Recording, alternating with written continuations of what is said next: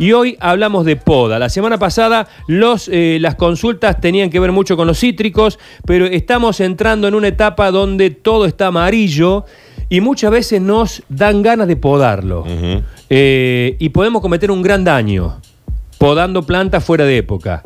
Porque lo agarran la, agarra la helada el arbolito desnudito. Y yo desde que empezamos en este espacio, Sí. Sergio, eh, no puedo dormir a la noche porque podé el limonero y me quiero morir. No Porque- podés. Y bueno. No podés, Lucho. En vivo. En vivo. Hola, Ale, ¿cómo bueno, andás? Espero que me tire Buenas, ¿cómo andan chicos? Buen día.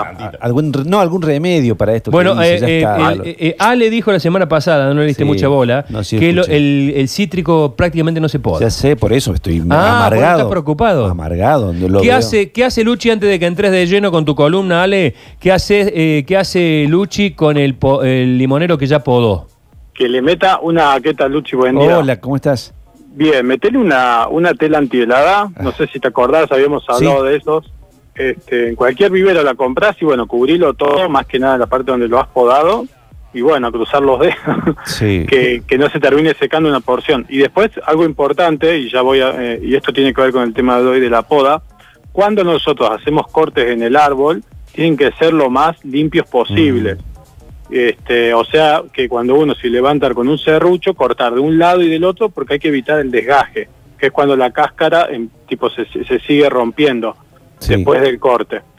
Así que no sé si los cortes los hiciste prolijitos, si no estaría bueno que le metas alguna pintura sintética para sellar, eh, sería como una especie de sellador de la, de la herida del Buenísimo, buenísimo. Déjame- ya me déjame- da tranquilidad y además trabajo para el fin de semana. Ah, hago. Eh, contrata a alguien, con loco, que no labures vos. Ah, bueno, está También. bárbaro.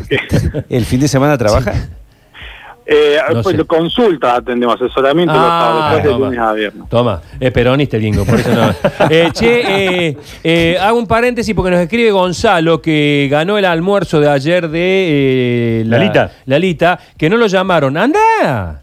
No tenés Anda, que. hombre, claro, anda, hombre. Anda, anda a buscar. Si, si dijiste que estabas al cohete ayer, que no. que era lo mismo almuerzo que cena. Anda, anda, si ya tienen anotado tu número de documento. Anda y come. Bueno, eh, hablemos de poda, Ale.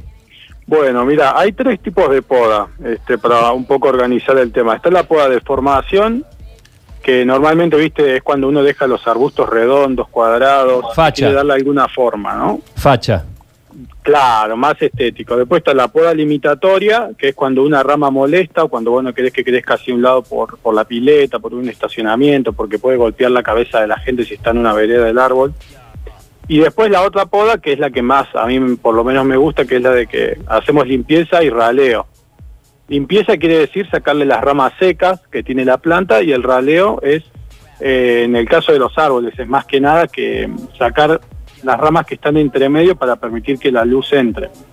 Bien. Eh, esto, con esto, con esta poda que es importante, esto que la luz entra en la planta, lo que vamos a evitar es esas plantas paludas que le dice la gente que está llena de tronco y tiene las hojitas en las puntas. Sí. Entonces, bueno, haciendo una poda donde dejemos que ingrese la, la luz, este, evitamos eso, que se, que evitamos que no crezcan hojas adentro, que crezcan hojas adentro de la planta, digamos. Podando, la planta crece por dentro. Y después, en esta época, hablando del invierno, la, la poda que tenemos que hacer es con las plantas que están sin hojas. ¿sí? En, el, en el mundo de las plantas están las plantas caducas, que son las que le- se le cae la hoja en otoño e invierno, y las perennes, que son las que tienen hoja todo el año, las que están verdes todo el año. Bueno, las que están palo ahora, que no tienen hojas, esas son las que se pueden podar, digamos, sin problema. Está y bien. las que están verdes, yo recomiendo podarlas cuando venga el calor, para no dejar expuesto, como decías vos, no dejar expuesto el corte con el frío. ¿Sí? Está bien. Acá me pregunta un oyente, primero mensaje que van llegando al 3513-506-360. Te cuento que mientras habla eh, Ale de Ginkgo y un colibrí, eh, estamos regalando del vivero Pasto Verde eh, una bolsa de tierra fértil eh, y una bolsa de humus de lombriz, este del que tanto hablamos la semana pasada. ¿Tenés idea de cuánto será la bolsa esta de tierra fértil? La bolsa de tierra es grande. Es grande. una bolsa grande. Bien. Eh, lo encontrás en Instagram, arroba pasto verde tienda de plantas. Arroba pasto verde tienda de plantas. Ahí te enterás de cómo es toda la historia para, para ganártelo. Pero sorteamos una bolsa de tierra fértil y una bolsa de humus de lombriz que es, eh, es el alimento para las plantas de hoy. Decime acá, pregunta Javier, ¿es necesario Sí. podar las plantas? No, no, la respuesta es no, no es necesario porque digamos que la naturaleza no espera que nosotros vayamos ahí a, a cortar para que Claro. la planta mejore. Es algo que nosotros hacemos, como decía al principio, estético porque nos gusta verla redonda o limitatorio nos molesta algo, o si no de limpieza y raleo, que esta sí le estamos haciendo un favor a la planta, sacándole peso muerto, porque la planta gasta energía en secar el, esa parte que ya no necesita, digamos, o que está enferma. Entonces uno, bueno, tiene que hacer una, una podita limpiando y eso sí le, le viene bien. Está bien. Acá dice, eh, upa, están entrando muchos, ¿eh? 351, 3506, 360. Tengo limonero de un metro de alto, pero se me gelatinan los brotes, dice Javier. Ah, no sabría a qué se refiere con esto de, de, de Sí, gelatinar. eh, a mí eh, yo lo he visto en algunos casos en el pomelo, pero no en los brotes, sino en el, en el fruto, que tiene como una gota de gelatina dura, una cosa rara. Mira, hay una enfermedad que se llama gomosis, que es un parásito y que produce como una, una lágrima, pero grande, digamos, en forma de lágrima, una gota, y tiene color caramelo. Sí, Bueno, ese Sí. es un problema, pero mayormente se ve en, árboles adultos y mucho en ciruelos y en duraznos. Eh, yo recomendaría, si me pueden mandar alguna alguna foto, contactarse y le digo bien específicamente a ver si bueno. se trata de gomosis. Es, es muy, es muy útil eso de mandar fotos. Anoten el número 351-369-8047. Tengo un plantín de manzano. ¿Lo cuido del frío? ¿Cómo es el riego? El, frío, el manzano es pro frío, ¿no? Claro, el manzano, el manzano en esta época se defolia, así que, o sea, si le cae la hoja, no, no sería necesario este, cubrirlo. Y el riego, que, que lo siga regando, pero poco. Yo diría dos, dos veces por semana nada más. Si tiene una cazuela hecha, mejor. Mm. Una cazuela, viste, es eso que hacemos alrededor de las plantas con la pala para que el agua se, se conserve más adentro. Está bien. ¿Todas las plantas deben tener eh, la tela antihelada ahora en el invierno? Pregunta Rosana. No, no, la tela antihelada la, la ponemos en, la- en las plantas que son jovencitas, que son que las hayamos comprado, no sé, el año pasado. Este, esas hay que cuidar. Por ejemplo, la, la rosa china, el hibiscus, hay que eh, cuidar los jazmines también, los cítricos. Son plantas que sufren la helada, pero no se van a morir.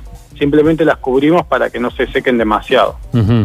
Eh, pregunta acá uno que no es consulta, sino que ya te quieren hacer editorializar. ¿Qué opinas sobre los bonsai? Eh, no, a mí no me gusta, porque ese, o sea, lo que hacemos con el bonsai es atrofiarla a, Claro. este, a, la, a la planta. El bonsai es originario de Japón, se, se encuentra en las montañas, o sea, una semillita que cae en una, en una montaña, que es una roca. y Pero son natural. rocas- O sea, se genera ahí porque la planta no puede desarrollar raíz porque es tan, tan densa la roca, aparece en esas montañas, que como la planta no desarrolla raíz, se queda atrofiada ahí adentro. Nosotros para imitar e- esa situación que pasa la planta, lo que hacemos es el, el, que, el que hace bonsai le poda continuamente las raíces y el follaje, porque digamos que el sumum del bonsai es lograr que la planta dé una hoja chica, fruto chico y flor chica. O sea que es, Ya. es medio como mutilarlo, ¿no? Es, es una, una especie de tortura, ¿no? Sin ofender al, al oyente. Este, a, a mí no, no, no me gusta por ese tema nada más, pero hay gente que, que hace cosas admirables. Es- son muy bellos, muy lindos los, los bonsai. Tengo un palo de agua en terapia intensiva. ¿Qué puedo hacer? No, no especifica qué, qué le pasa. Claro, bueno, mira, el palo de agua, eh, lo primero que tenemos que ver es tocarle el tronco. Si el tronco cuando uno hace Mira. presión cede un poco, quiere decir que tiene mucha agua. O sea, es lo normal, es lo más común que la gente lo riegue de más al palo de agua. Entonces, bueno, hay que cancelarle el riego, ponerle una ventana que tenga mucha luz y ojo con las corrientes de aire, porque a las plantas de interior no le gusta la corriente de aire, el cambio de clima brusco.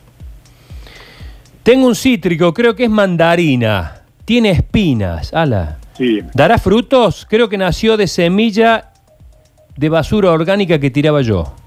Claro, bueno, ahí, mira, nosotros hablábamos de cítricos injertados la semana pasada y ese vendría a ser lo que se dice un criollo, que sí, los criollos tienen espinas muy, muy grandes y va a tener fruto, el tema es que el fruto va a ser chiquitito y con la cáscara muy pegada a la, a la pulpa, pero nada más, o sea, va, va a andar bien. va a crecer bajito, no va a tener un tronco como un árbol y después la copa, como estamos acostumbrados.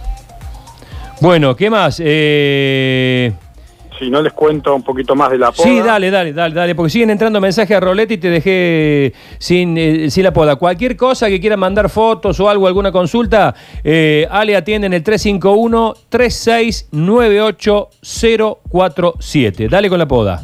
Así es, bueno, habíamos dicho entonces que estaba la poda de formación limitatoria y la de, que tiene limpieza y raleo.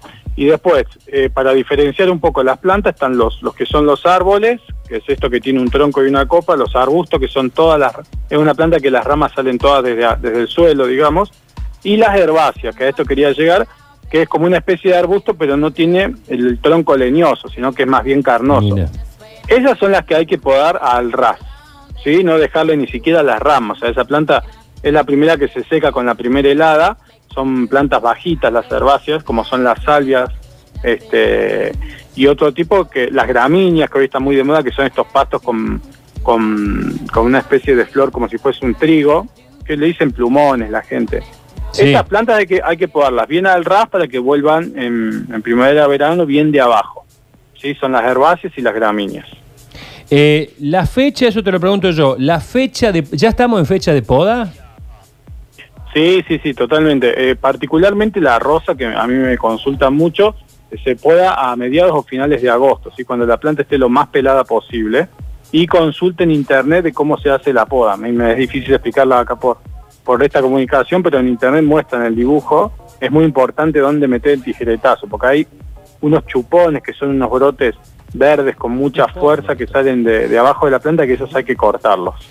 Ale, eh, ¿qué, qué hay de cierto de eso de que hay que podar los meses que no tienen la R?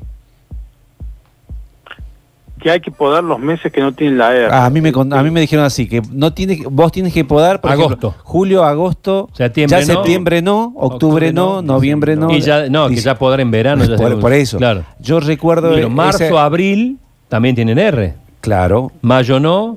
junio, Junio, julio, julio. agosto. Mira qué interesante. Sí, las, las podas se hacen en julio y finales de agosto. ¿Qué pasa? Hay veces que por ahí el invierno viene un poco demorado, viene livianito y se pone potente en, o- en julio o finales de o principios de, de agosto. Entonces, bueno, la poda la vamos a tener que tirar más para agosto. Claro. O sea, como que el frío em- empieza, digamos, y a medida que se va intensificando, la planta reacciona y se va secando cada vez más, se va quedando sin hoja, así que más allá de los meses tenemos que mirar cómo viene claro, la... claro, claro, claro. ¿Cómo viene el clima en, en ese año? Claro, te vienen esas primaveras adelantadas, viste, que, que muchas veces pasa, que estamos a principio de agosto, te vienen calores de golpe, entra a florecer Sí. todo Sí, y sí. no sabes qué hacer. Se Preguntan cómo es la página de Ginkgo, ¿no? Es Ginkgo con G y K. Eh, Eso. eh, esta gente que pone nombre difícil. ¿viste? Ginkgo con G y K. Sería Ginkgo para que no escribas con U. Ginkgo. Ginkgo. Claro, es una G, G-I-N-K-G-O. Eh, Es un, eh, bueno, le digo a la audiencia, es el guingo, es un árbol, guingo biloba se llama, Ah. y bueno, un árbol minela- eh, milenario este que ha mm, eh, soportado la bomba de Hiroshima, o sea, después que pasó todo el desastre, empezó a brotar el guingo, así que bueno, tiene su historia. Bueno, es Ginkgo, para que la gente lo sepa, Ginkgo con K y un colibrí todo junto, punto com punto ar. Y el teléfono es 351 3698 047. Me voy con la última porque nos vamos. Buen día, saqué un arbolito de palta de un metro para moverlo de lugar. Cuando lo saqué sentí que se cortaron algunas raíces muy finas. Si bien estuvo un tiempo decaído y se secaron algunas hojas, se repuso, pero dejó de crecer. ¿Será por la época o porque se quedó enano? No, no, mira, cuando uno eh, trasplanta una planta, le corta mucho las raíces, hay que hacer lo mismo con la copa, cortarla un poco. En el caso del palto, lo que recomiendo es que lo ponga en un lugar, en una galería, por ejemplo, o si no tiene un lugar cubierto, que le ponga una manta antihelada, porque sufre bastante si es jovencito el palto.